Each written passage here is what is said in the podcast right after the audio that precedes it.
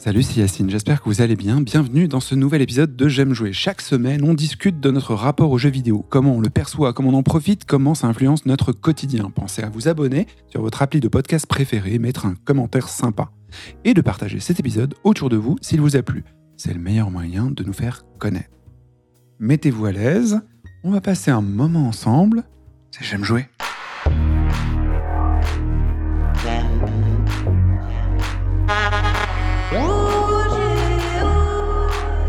time.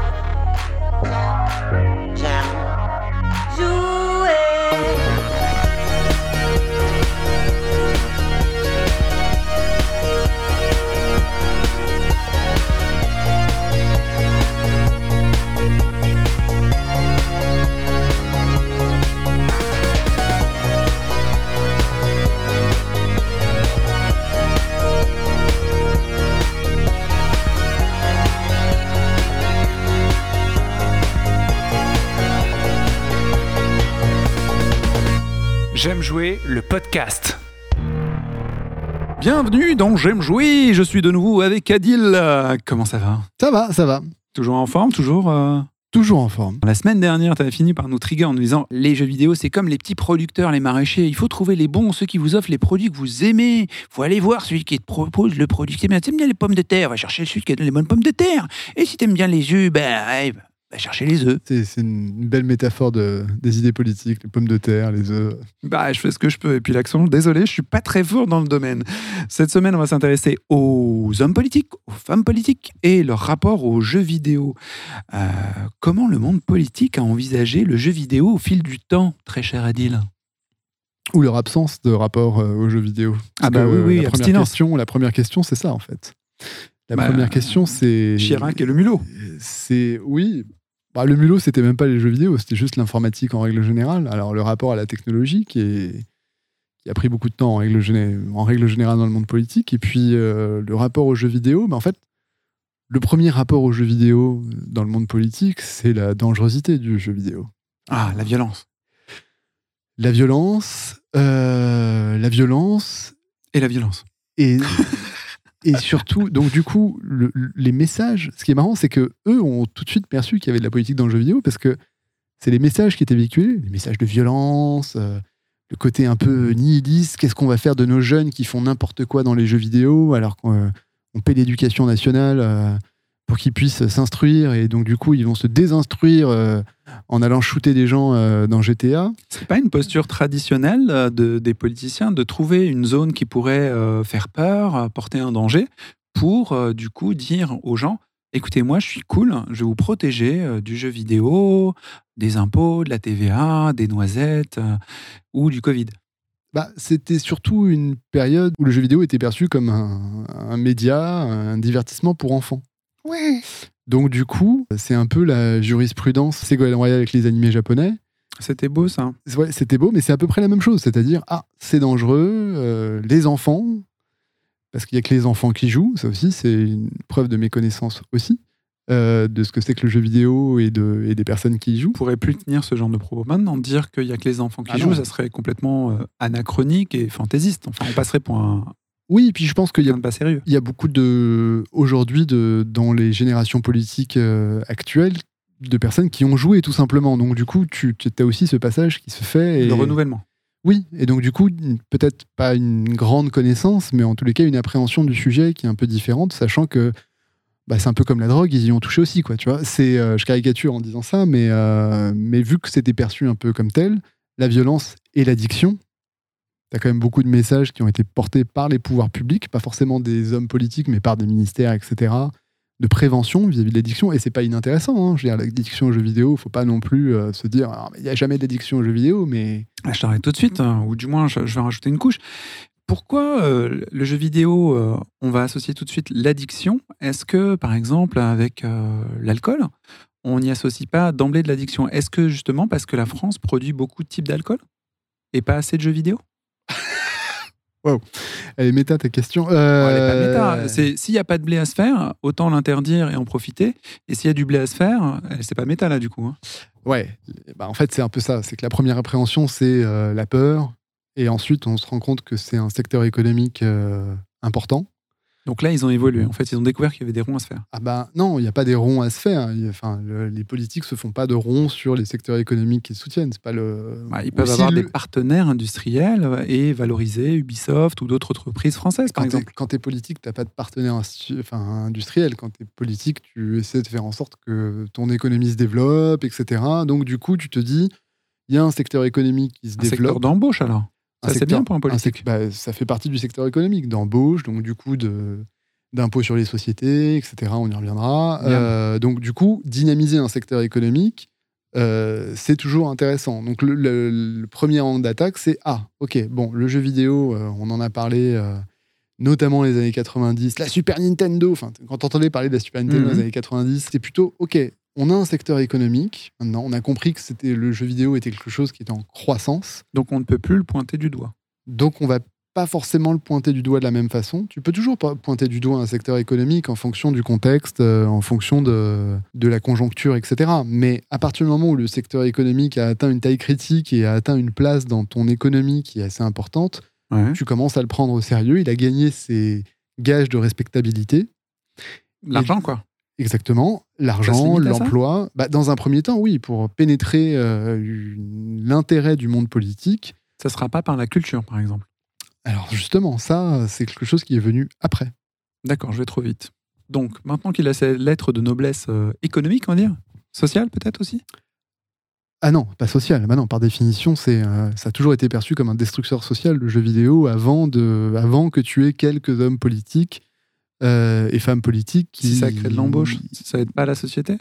Enfin, la, cohésion sociale si, euh, Oui, d'accord. Les parents gagnent des sous. Oui, sous l'angle, euh, mais tu restes devant un écran, tu ne partages pas, tu vas pas jouer dehors. Ah, asocial, ok, tu, vois, tu vas pas taper dans un ballon. Il y a aussi cette, cette vision-là qui était portée dans le. le... Alors, il y a deux choses. Il y a un, l'aspect économique. Donc, du coup, tu mets en place des dispositifs fiscaux qui vise à soutenir un secteur. Donc, euh, le... là, t'es pote avec les, jeux, les, entreprises de jeux vidéo. C'est pas que t'es pote, c'est que tu as un intérêt à soutenir un secteur économique qui te permet de susciter de l'emploi. Donc, tu crées un dispositif qui s'appelle le crédit d'impôt jeux vidéo. Mais tu arrives après le, le, Québec et l'Irlande, il me semble. Ah ben justement, c'est précisément parce que tu as des entreprises qui délocalisent au Québec, typiquement euh, Ubisoft qui délocalise une partie de ses activités, que le monde politique se dit, OK, il faut qu'on ait un dispositif fiscal qui protège les entreprises françaises du jeu vidéo en permettant un crédit d'impôt sur l'impôt sur les sociétés qui est payé, qui est payé in fine par les entreprises qui produisent en France. C'est juste de la concurrence fiscale à l'échelle internationale, comme ça se fait sur plein d'autres secteurs. C'est du bon sens. Là, ils ont découvert que bon, bah, ils avaient un train de retard, mais ils, essaient de le rattraper. Bah, c'est du bon sens. Après, euh, c'est oui, voilà, c'est une façon de protéger l'industrie du jeu vidéo en retard. En retard, oui, forcément, mais euh, oui, en retard, tout à Là, fait. ce que j'essaie de déterminer, c'est que les hommes politiques en France n'avaient pas euh, le nez creux ou euh, l'intuition que c'est un secteur qui va se démarquer, parce que peut-être qu'ils étaient un peu négligents sur le sujet global de l'informatique alors que d'autres pays, comme le Canada, étaient peut-être plus ouverts. Je sais pas, je dis ça en tant bah Après, ça dépend aussi quels sont tes vecteurs de croissance au sein d'un pays. C'est-à-dire que quand tu as une croissance qui est dynamique parce que tu as plein de secteurs qui fonctionnent. Tu parles de la France, du coup? par, par exemple, okay. tu te dis pas que tu vas privilégier un secteur que tu n'as pas trop regardé. Le Québec a créé un cluster. Quoi. Ils ont vraiment créé un environnement, et notamment un environnement fiscal, avec des dispositifs que la France ne se permettrait pas d'assumer budgétairement. Et donc, du coup, ils ont pris de l'avance. Et d'ailleurs, le Québec euh, et le Canada, en règle générale, a fait ça pour le jeu vidéo, pour les tournages aussi. Si tu as plein de tournages au Canada, c'est pas simplement parce que le pays est magnifique. Évidemment, le pays est magnifique. Mais c'est aussi parce qu'ils ont concurrencé les États-Unis, qui ont à peu près les mêmes qualités en termes de décor, d'extérieur, etc. Et donc, ils ont mis en place des dispositifs fiscaux créer des studios à proximité de ces, de, ces, de ces environnements naturels. Et donc, ils ont fait la même chose pour le jeu vidéo, c'est-à-dire venez chez nous, on va vous mettre dans des dispositions qui vont vous permettre de payer moins d'impôts sur les sociétés pour euh, vulgariser et pour dire clairement les choses. Donc, on ne peut pas euh, dire que la France a un train de retard, comme j'ai dit tout à l'heure, mais plutôt elle a un portefeuille d'activités, entre guillemets, ou une richesse qui est beaucoup plus vaste que celle de, du Québec. Et du coup, un secteur parmi d'autres, bah, à chacun son tour, on prend un, ticket. Si je dis que la France n'a pas forcément un train de retard, si tu prends juste le secteur du jeu vidéo, si, bien entendu, dans le soutien au secteur du jeu vidéo, mais après, c'est une fleur que tu fais à un secteur. À partir du moment où tu vis dans une économie euh, libérale, euh, au secteur de se démerder à l'origine pour être compétitif. Et tu trouves les moyens d'être compétitif. Mais tu considères que payer un développeur français en France coûte plus cher que de payer un développeur français au Québec. Donc du coup, ce que tu vas faire, c'est que tu vas développer ça là-bas. La France s'est dit, bon, on va quand même essayer de garder une partie de cette industrie chez nous, parce que par ailleurs, on a une histoire, la France a une histoire de développement de jeux vidéo qui, pour le coup, est totalement en décalage avec l'appréhension du monde politique de ce secteur, parce qu'on a une histoire qui est très ancienne, quoi. Enfin, tu vois, de Atari, Infogrames, etc., jusqu'à des, développements de, des, des studios euh, plus récents qui ont une aura internationale alors que c'est des studios indés à l'origine, etc. Oui, et puis il y a des, des, des, genres euh, de jeux vidéo qui ont été créés en France. Il y a Cryo, il y a des tas, des tas de jeux, notamment sur le CD-ROM, l'exploitation du CD-ROM, on était vraiment à la pointe. Et il y a eu un creux après, donc euh, c'est ça qui reste étonnant pour moi. Bah justement, le creux dont tu parles, c'est c'est en réponse à ce creux que le, le, crédit d'impôt jeux vidéo a, été arrivé pour rattraper un retard. Mais quand tu vois que tu as un, un éditeur qui monte en puissance et qui monte en puissance grâce au fait d'installer des studios à l'étranger. Euh, enfin, si on a des studios au Canada et euh, dans des pays d'Asie, c'est pas pour rien. C'est précisément pour euh, payer moins cher les développeurs et surtout pour payer moins d'impôts sur les sociétés, pour avoir du coup des coûts de développement qui sont moindres et donc au final une marge qui est supérieure sur le résultat final de ton jeu en termes de vente. Donc la première appréhension du jeu vidéo dans le monde politique, elle a avant tout été économique, mais ce qui est relativement logique, parce que la première appréhension du monde politique, quel que soit le secteur, à partir du moment où c'est un secteur marchand, elle est forcément économique et c'est bien logique. D'accord. Et tu parlais tout à l'heure de l'addiction euh, que pouvaient avoir les jeunes aux jeux vidéo et ainsi de suite. Ce prisme, il est, il est éteint. on, est, on appelle ça autre chose. Avec Ségolène Royal qui s'est superbement illustré sur le sujet, du moins pour les joueurs, euh, j'ai l'impression que c'est éteint. La, dernière chose que j'ai vue dans ce registre, c'était malheureusement Antoine de Caunes qui critiquait, euh, pas qui critiquait, qui regardait quelqu'un streamer sur Twitch et qui disait qu'il ne voulait pas de ce monde-là. Et c'est la dernière chose que j'ai vue et venait pas de quelqu'un de politique, mais plutôt d'un présentateur télé. Bah, je trouve que c'est un bon exemple que tu soulignes parce que, en fait, ça renvoie, et tu as un peu abordé le sujet, à la notion de culture. Antoine de Caunes est un homme de culture. Antoine de Caunes euh, est un homme, euh, bon, outre ses émissions, et fait beaucoup d'émissions sur la musique, puis ensuite le cinéma, il a joué dans des films, etc. etc. Et donc du coup, considérer le jeu vidéo comme de la culture pour lui, c'est normal, c'est difficile.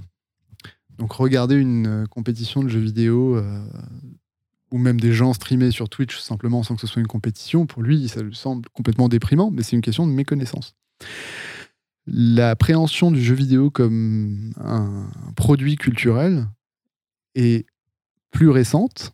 Elle ne date pas d'il y a un an non plus, hein, mais elle est beaucoup plus récente. Et elle est rattachée précisément aux subventions que le CNC, le Centre national de la cinématographie, qui n'a pas de jeu vidéo dans son acronyme, hein, mais bon, c'est quand même eux qui portent ça. Les images, quoi. Ou le récit.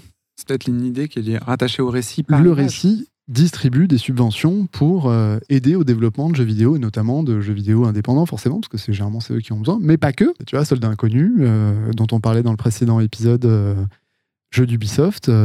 Alors, qu'est-ce qui s'est passé pour qu'on passe de cet état de fait, c'est-à-dire on a à un moment donné le crédit d'impôt, et d'un coup, on va un peu plus loin, on essaie de donner des lettres de noblesse, on, y reviendra plus tard avec euh, Muriel Trami, je pense, euh, aux jeux vidéo. On décide que c'est de l'art. On fait même des partenariats.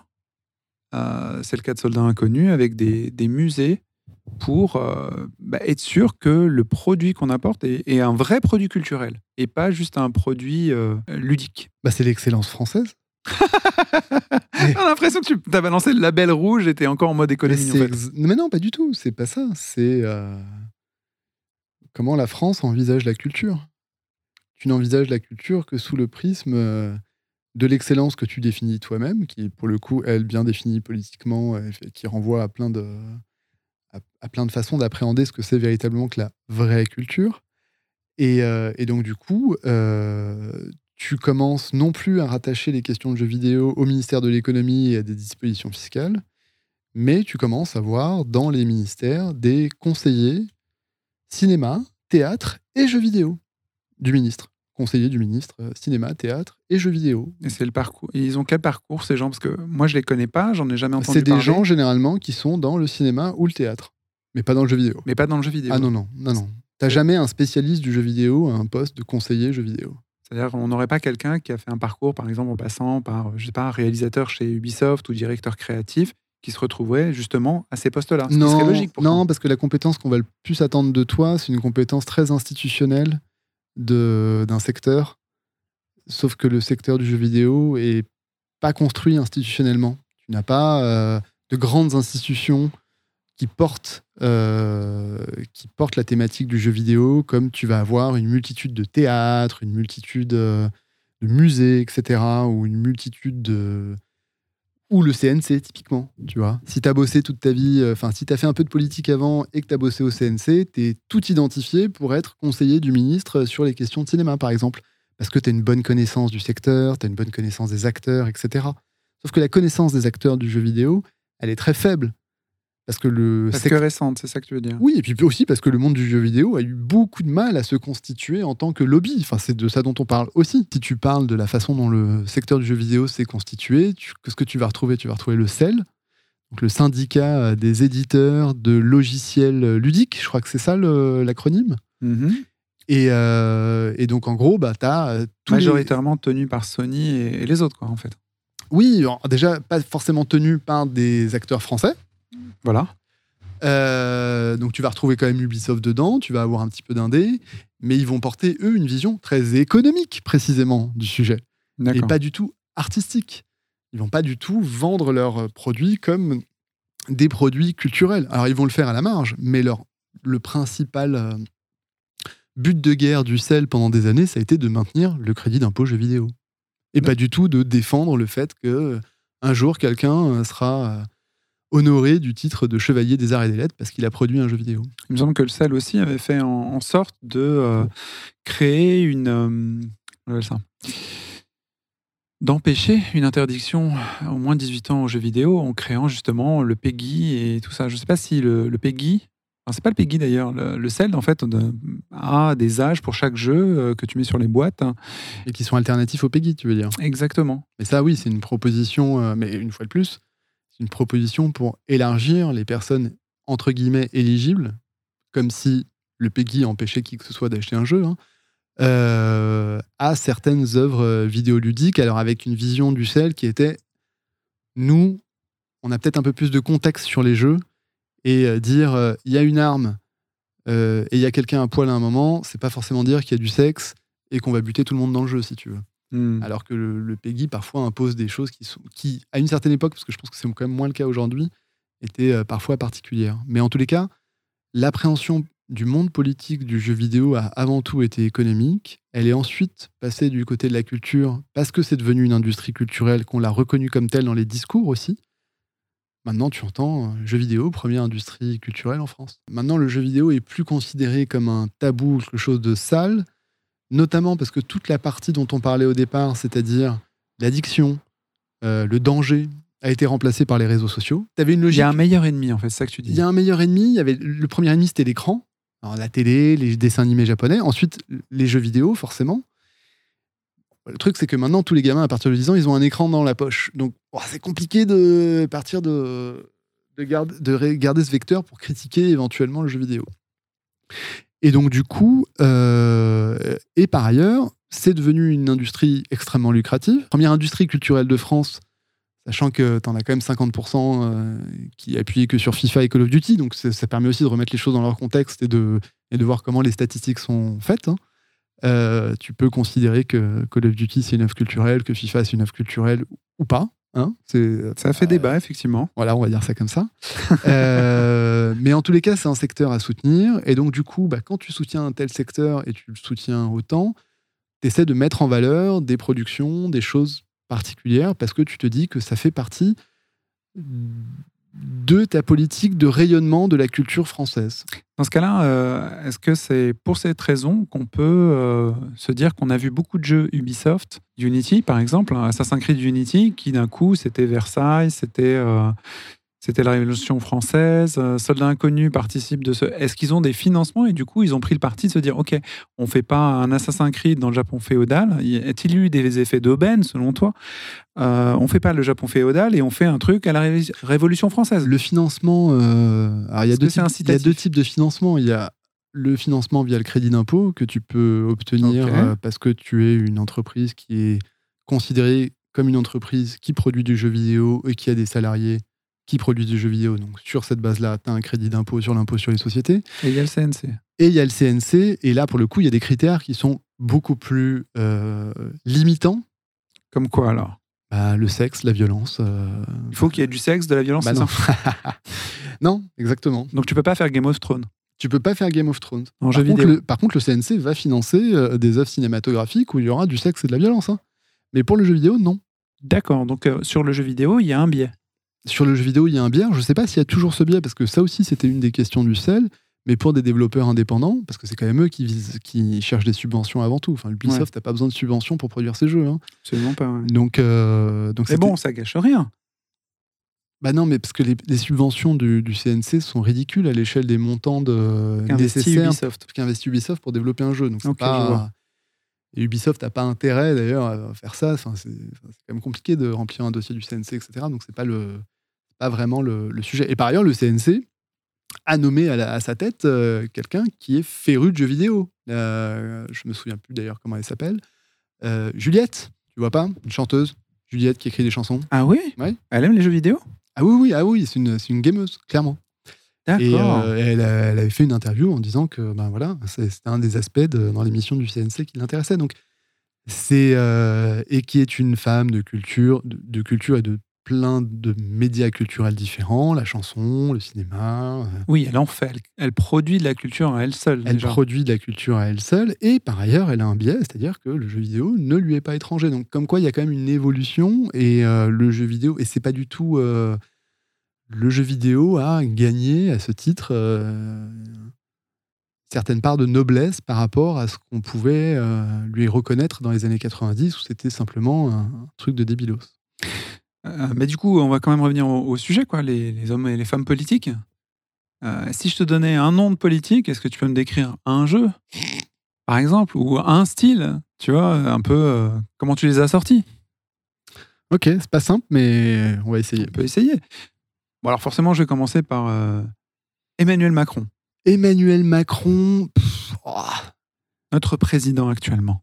je vais avoir mes, mes idées politiques qui vont ressortir parce que. Ah mince, t'es teinté. Donc on va savoir euh, de quel bord politique tu es. Oui, mais ça, ça me pose pas de problème, mais c'est simplement. je pense que les euh, auditeurs le savent déjà, hein. mieux que moi, je pense. Pour moi, Emmanuel Macron, ce serait un jeu Ubisoft. Je pense que je mettrais. Il faut que vous jouiez aussi chez vous parce qu'il faut me donner des réponses. Peut-être que les réponses d'Adil ne sont pas satisfaisantes pour vous. Et à chaque homme politique, si sur notre Discord, vous pouvez donner une réponse qui est un peu plus juste que les siennes, ou du moins qui sont plus euh, de votre goût, n'hésitez pas parce que ça nous fera au moins marrer. Alors, Non, Emmanuel Macron, Emmanuel Macron, c'est je, quel jeu? je dirais. Allez, je dirais Assassin's Creed Unity. Unity? Ouais. Ça se passe en France. Ça se passe en France. et ouais. ensuite, c'est un ajout de couches et de surcouches d'idées de gameplay Oh qui n'ont pas forcément de cohérence entre elles pour finalement donner un truc raté à la fin. Quoi. Donc, euh, donc ouais, Emmanuel Macron, je pense que ouais. Tu Assassin's ça Creed Unity, ouais. Un Unity. truc avec des bugs dès le départ. Ouais. Des bugs dès le départ. Ah, t'es très dur. ouais. Effectivement, on voit ton, ta couleur politique, mais pourtant, Emmanuel Macron, il est Attends, réélu, attends, il est là. euh, bah, c'est- un peu un succès, quelque part. Emmanuel Macron donne pas encore ma couleur politique. hein, Ah tu bon, c'est pas ça Ouais, D'accord. je pense Je pas suis pas très doué. En plus, j'ai l'impression. bon, ok, je vais changer complètement. Euh, Jean-Luc Mélenchon. Peut-être bah, aider ça. Alors déjà, Jean-Luc Mélenchon a un nom, euh, a un jeu euh, à son Alors, parle, parle de son jeu déjà. Bah, il a un jeu, enfin, je sais quoi, c'est Rend l'argent ou un truc comme ça, non? Non, non, non, c'est. Attends, j'ai ça, je vais vous dire ça. Mais vous l'avez peut-être euh, déjà vu. Alors, c'est pas lui qui est à C'est l'origine du lui développement. Qui l'a hein. fait, c'est important. C'est la, c'est la communauté insoumise, euh, Discord insoumis, un truc comme ça?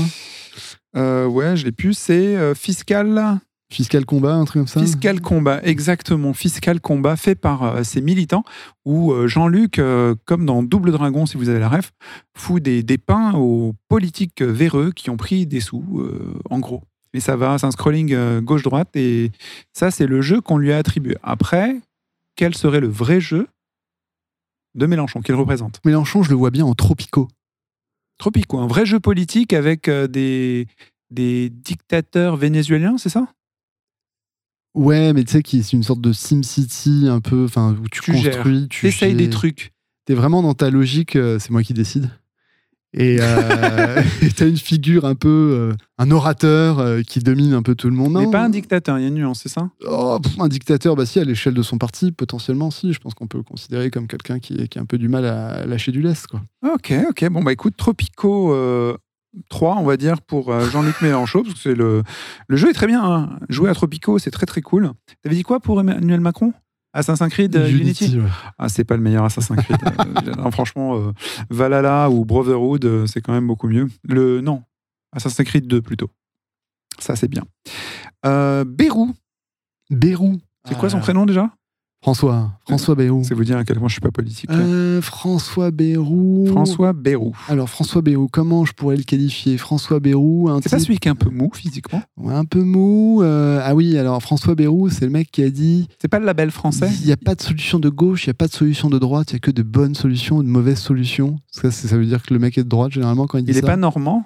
C'est quoi cette non, il est, non, non, non, il est béarnais. Donc, euh, Béarnais. Bah, au moins, il y a quelque chose de bien là-bas, la sauce. François Bayrou, et c'est surtout un mec qui a toujours raté ses occasions, qui est toujours en train de gratter à la recherche du pouvoir. C'est pas un monsieur qui a une bonne alliance justement avec monsieur Assassin's Creed euh, Unity Ouais, mais il est toujours en train de gratter des trucs, en Ah bah, fait. il tu vois, gère, dans, dans il sa, gère. dans sa façon de, de faire de la politique. Je trouve il bien est- critique pour ce monsieur. Je trouve qu'il réussit. En fait, vu que Bayrou, il perd toujours à l'élection présidentielle, mais. euh, au moins, il est fiable. Mais après, il essaie toujours d'avoir une alliance qui lui permet de récupérer des postes au Parlement, etc. pour ses ouailles. Je dirais Overwatch. Genre, Overwatch? Ouais, les- un modèle économique qui a un peu raté son truc parce que finalement, il s'est fait doubler par, euh, par d'autres free-to-play, euh, Fortnite. hein. Fortnite, etc. Mais qui du coup devient free-to-play après pour essayer de récupérer quelques miettes, etc. Je le vois bien comme ça, Ah, tu le vois. modèle économique d'Overwatch, pas Overwatch. Ah non, non, bah non, Overwatch, il n'y a rien à voir avec Bayrou, non. Mais euh, si tu veux que je te trouve un jeu où il y a un palois qui raconte pas grand chose, tu vois, ça va être compliqué, quoi. Ok, ok. Moi, je pensais que c'était justement la, les, les synergies entre les personnages et lui, il travaille avec une Ah, équipe et il fait des choses formidables, tu vois. Ah, mais là, ouais. J'en sais rien. Moi, je, je connais pas Bérou, donc je dis ça comme ça. hein. Je connais Euh, Overwatch par contre. Non, au- autant tu vois dans Tropico, là je voyais plus la synergie avec le personnage de Mélenchon. Bayrou, peut-être le non, tank ou le healer de Overwatch. Ah non, non, non, non. Non, rien. Ni un tank, ni un healer. C'est... Non, non, je le vois pas comme ça. Non, non. Ok, le modèle économique d'Overwatch. Ouais, de- un très précis quand même. hein. Je me foire à chaque fois, mais j'essaie de gratter après quand même, donc je change de modèle économique au dernier moment. Ok, ça passe pour cette fois, mais le prochain, il me faut vraiment un jeu qui illustre le monsieur. Ou la dame. Eh ben, Sandrine Rousseau. Sandrine Rousseau, déjà, euh, elle est dans quelle partie pour ma gouverne? C'est les Verts, c'est ça Euh, Ouais, c'est ça. Sandrine Rousseau, elle est Europe Écologie Les Verts. euh, elle est porteuse de, de l'écoféminisme. Moi, j'ai déjà écouté, je trouve qu'elle est assez intéressante. Elle est souvent, par contre, euh, porteuse de, de polémiques parce qu'elle dit des trucs euh, parfois mal amenés, il me semble. Après, moi, je suis pas écolo, donc je m'en fous, mais euh, Ouais, pff, euh, est-ce qu'on fait un jeu écolo, alors? C'est quoi? Un jeu écolo. Les Pikmin? Est-ce que Sandrine Rousseau est Pikmin? Non, je pense pas que Sandrine Rousseau soit Pikmin. Non, ce qui est intéressant dans le personnage de Sandrine Rousseau, c'est précisément la façon dont elle s'exprime, la façon dont on... elle a des idées que tu peux, euh, que tu peux comprendre, etc. Mais euh, Elle parle bien, c'est ça que tu veux dire? euh, oui, elle parle relativement bien, mais le problème, c'est qu'elle elle fait, elle fait des sorties qui lui coûtent beaucoup trop par rapport à ce qu'elle défend. euh. Donc, du coup, des sorties qui lui coûtent beaucoup trop par rapport à ce qu'elle défend. Ouais. Bah, C'est GTA, alors. Non. Avec la clatune, c'est ça que tu veux dire Non, mais je vais te refaire un truc sur le modèle économique, mais euh, ou, Ah, mais sur, est- ou sur, la, sur la façon dont c'est sorti. Mais C'est vraiment un euh, macroniste. hein. Que l'économie, mais tu veux pas parler de son, son, son humanité ah non, j'essaie de trouver des parallèles avec les jeux, tu vois. Donc quelqu'un qui fait des sorties un peu à côté de la plaque et qui du coup rate complètement son message alors que potentiellement elle avait quelque chose à offrir. Non, Sandrine Rousseau, c'est cyberpunk. C'est complètement cyberpunk. Putain, bâtard. ok, donc ok, bon, bah ouais, un jeu pas fini, quoi. Un jeu, un ouais, jeu très très très très prometteur ambitieux et qui s'écrase la tête, mais de fou, à la fin, c'est ça? Parce qu'il y a une mauvaise communication à la base et c'est sorti un peu trop tôt et au lieu d'avoir un discours un peu construit, elle a tweeté quoi.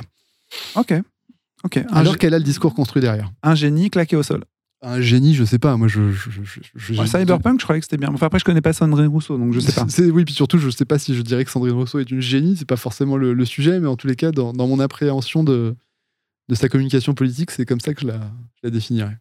Ok, un monsieur qui, a- qui est très très lisse. Il brille au soleil. Euh, il est pas très grand. Je sais pas si vous l'avez deviné. Il arrive par la porte, le voici, c'est Eric Ciotti. Ah, Eric Ciotti.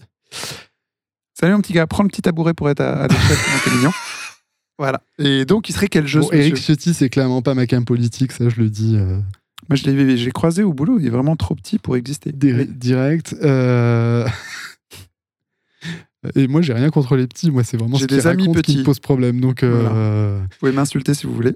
et, euh, C'est sur le Discord de Eric J'aime jouer. Ciotti, alors c'est quand même un, ta- un gars assez. Il est intense, non? Il est intense. C'est un ristretto. Bien, ouais, c'est un Moi, ristretto. je le verrais bien en café, un bon ristretto. Brut de décoffrage, tu vois, un peu, un peu, un peu Avec des amandes dedans pour que ce soit plus amer. hein. Ouais, c'est l'extrême droite euh, qui se dit de droite, quoi. Et euh, C'est pas une demi. Pardon. Allez. Quel jeu? Euh, Ça tabasse. Ça tabasse, ouais. Ça tabasse. Ça régule? Ça régule rien du tout. Donc c'est pas un jeu de gestion. Ça aime pas trop les étrangers. Euh, Est-ce que ce serait pas un Halo? Il est là, il est envahi par des, des extraterrestres, il faut les repousser chez eux, Ouais, leur cramer la gueule. Ah, complètement faux, effectivement. Ah, putain, je commence à mal. apprendre la, la politique Ouais, grâce c'est pas mal. Mais surtout, je pense qu'Eric Ciotti, pour le coup, il y a peut-être moyen de trouver un personnage, euh, un personnage avec une taupe ou un truc comme ça, tu vois, pour Une le taupe? crâne. euh, si tu veux trouver une. Euh, Il y a une et Après, on va s'intéresser à son physique, donc c'est un peu Ah limité. non, faut pas faire du Non, Halo, c'est pas mal. Je trouve que, Halo, je il trouve que t'as trouvé une bonne idée. Ouais, C'est le Spartan ouais, c'est- ouais, enfin, un, ouais, un demi-Spartan alors. Mais, Un euh, demi-Spartan. c'est ouais, Halo, ouais. Il faut, il faut défendre, euh, il faut défendre contre contre C'est l'altérité. pas mal, tu vois, euh, là, on est dans le jeu. Moi, je trouve ça cool. Quelle que soit sa nature, euh, il faut se défendre contre l'altérité. Votez Eric Ciotti. Génial. C'est quoi son slogan? C'était euh, liberté. Attends, c'était liberté. Mince, mince, mince, mince, je l'ai. Liberté, autorité, identité. Eric Ciotti.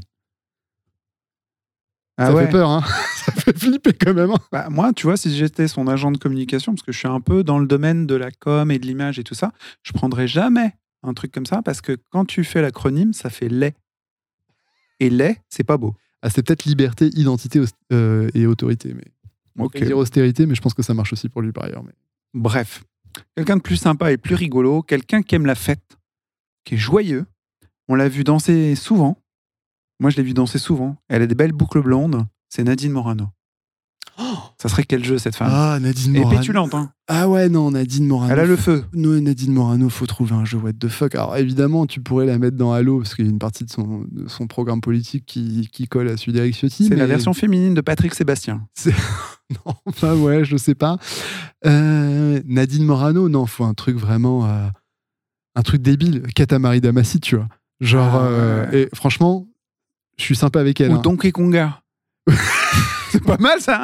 un truc un peu, ouais, un truc un peu, un faire peu la débile. Non, non, non, non, Goat Simulator. Nadine Morano, Goat Simulator. C'est exactement God ça. Simulator. Si vous avez Tu sais pas comment ref. ça joue, tu sais pas comment y jouer, c'est débile à la fin, ça te fait rire, mais il faut faire attention à ce que ça devienne pas trop réel quand même. Ok, très bien. On continue avec Édouard Philippe. Alors Édouard Philippe, alors lui il est sérieux, il se prend, il se prend vraiment au sérieux. Il a été Premier ministre pendant le Covid, donc en même temps, bon, tu comprends qu'il se prenne au sérieux aussi parce qu'il a pris cher. Il est de droite, il, sait ce qu'il veut. barbe. Il a une belle barbe blanche. C'est un, c'est un, c'est un produit fini, Édouard Philippe, tu vois. Politiquement, c'est quelqu'un qui a été formé politiquement à droite, qui Donc, sait le- comment ça le se jeu passe. est fini. Là, on a sur un Ouais, jeu, ouais. un triple A fini. énarque, propre, etc. Propre, c'est-à-dire qu'il fait sa toilette?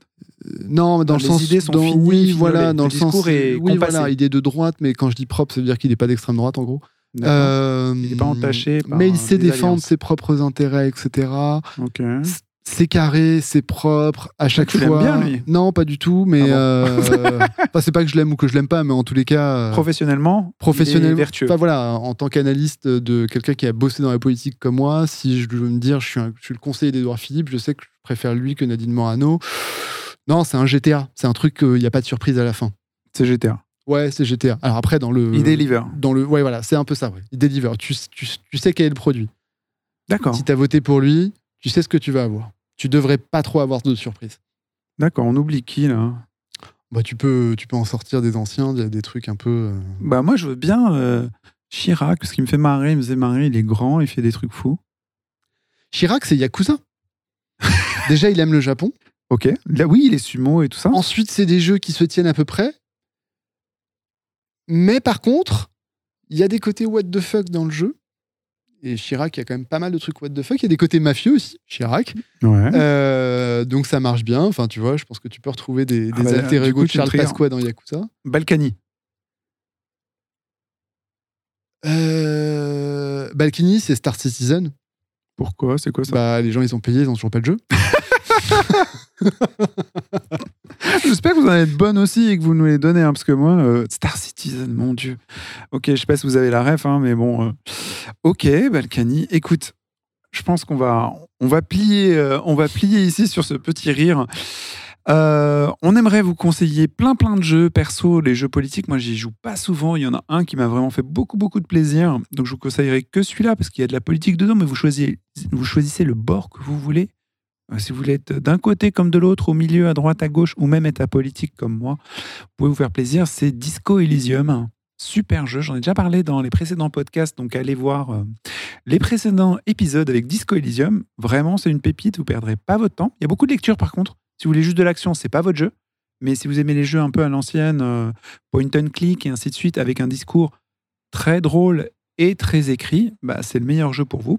Adil, est-ce que tu aurais un jeu euh, qui contiendrait une matière politique sympa? Euh, Euh, Per- Paper Please, on en a déjà parlé, mais bon, honnêtement, ça, c'est une très bonne chose. Euh, pour des questions d'identité, etc., je dirais de Restring Club, parce que ça va d'ailleurs bien au-delà de l'identité. Enfin, c'est aussi sur la, tu peux aller au-delà, ça parle un peu de transhumanisme de temps en temps, etc. Mais tu fais des cocktails dans Red String Et Club. tu fais des un cocktails RPG dans où tu fais des Club. cocktails. Et dans Disco Elysium, bizarrement, c'est un RPG qui commence parce que tu as bu trop de cocktails. Bah, tu vas voir Life is Strange qui peut être intéressant. Euh, Soldat inconnu, faites-le parce que une- je trouve que c'est dans le, dans le côté très institutionnel, euh, très cadré, très normé. J'ai appris beaucoup de choses euh, parce que c'est très voilà, documenté je- je quand, quand tu as, un glossaire de tous les objets que tu trouves et tu as exactement ce qui se passait. Qu'est-ce que c'est que le gaz moutarde? Comment il était fabriqué? Pourquoi il a été fabriqué? On est entre la politique et l'histoire, mais ouais, effectivement, je, Très, je très ça- éducatif aussi. Ouais, voilà, exactement. Et moi, ça m'a appris beaucoup sur la guerre 14-18. Vraiment. Assez éducatif. Et puis moi, ce que je peux vous conseiller surtout, c'est de jouer à vos jeux et de vous poser des questions suite à l'écoute de ces trois podcasts sur la politique et de voir si vous voyez des choses euh, différentes. Est-ce que vous trouvez que la représentation de la femme dans Persona 5 est chouette? Est-ce que vous trouvez... Enfin, il y a plein de choses comme ça qui peuvent être, euh, qui peuvent, qui peuvent être intéressantes. Et euh, donc voilà. Mais moi, je vois de la politique partout, de toute façon. Tout à l'heure, tu as dit que c'était apolitique. Euh, Ça n'existe pas, ça. Les gens apolitiques. Donc, euh, Ouais, il me fait souvent le. Enfin bref, on est frères et du coup j'ai souvent les remarques. Mais non, t'es politique, t'as des idées et tout. Il me dit mais non, non, je suis propre, moi je fais pas de la politique, j'ai pas ça dans ma tête. Comme les jeux vidéo, on porte tous des choses inconsciemment ou consciemment. Voilà, bon bah écoute, euh, c'est le quasi le mot de la fin. Ça fait trois podcasts sur euh, la politique et les jeux vidéo. J'espère qu'ils vous auront intéressé.